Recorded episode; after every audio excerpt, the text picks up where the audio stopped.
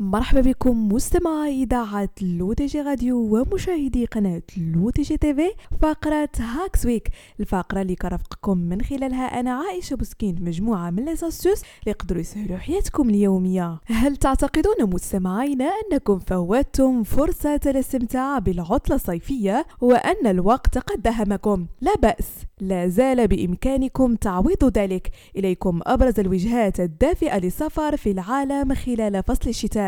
تايلاند من بين أفضل الاختيارات للسفر في شهر يناير. تتميز بالجو المعتدل مما يسمح للسياح بالدخول إلى البحر والاستمتاع بأجواء صيفية بين البحر والجبال. وإذا كنت من عشاق الجزر فجزيرة فيفي الواقعة جنوب البلاد ستكون وجهة جيدة. فهي تمتاز بالمناظر الطبيعية الخلابة والأنشطة المختلفة من بينها الجولات البحرية إضافة إلى المطاعم التي تقدم أشهى الوجبات التايلاندية الشهيرة ثاني أحسن وجهة هي جزيرة بالي الأندونيسية. تمتاز بجو مشمس من شهر نوفمبر إلى غاية شهر مارس من كل سنة وتتراوح درجات حرارتها ما بين 24 إلى 26 درجة خلال النهار. وتعد مشاهدة غروب الشمس في جزيرة بالي التي تحيط بها عدة جزر أخرى من بين أشهر الأنشطة التي يمكن القيام بها هناك.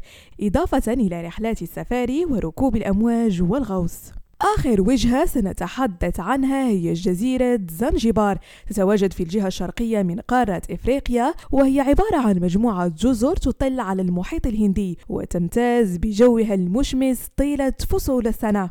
وإذا ذهبت إلى هناك فلا تفوت تذوق أكلات السمك وتجربة فاكهة المانجو التي تعتبر من أشهر الفواكه التي تصدر إلى خارج البلاد.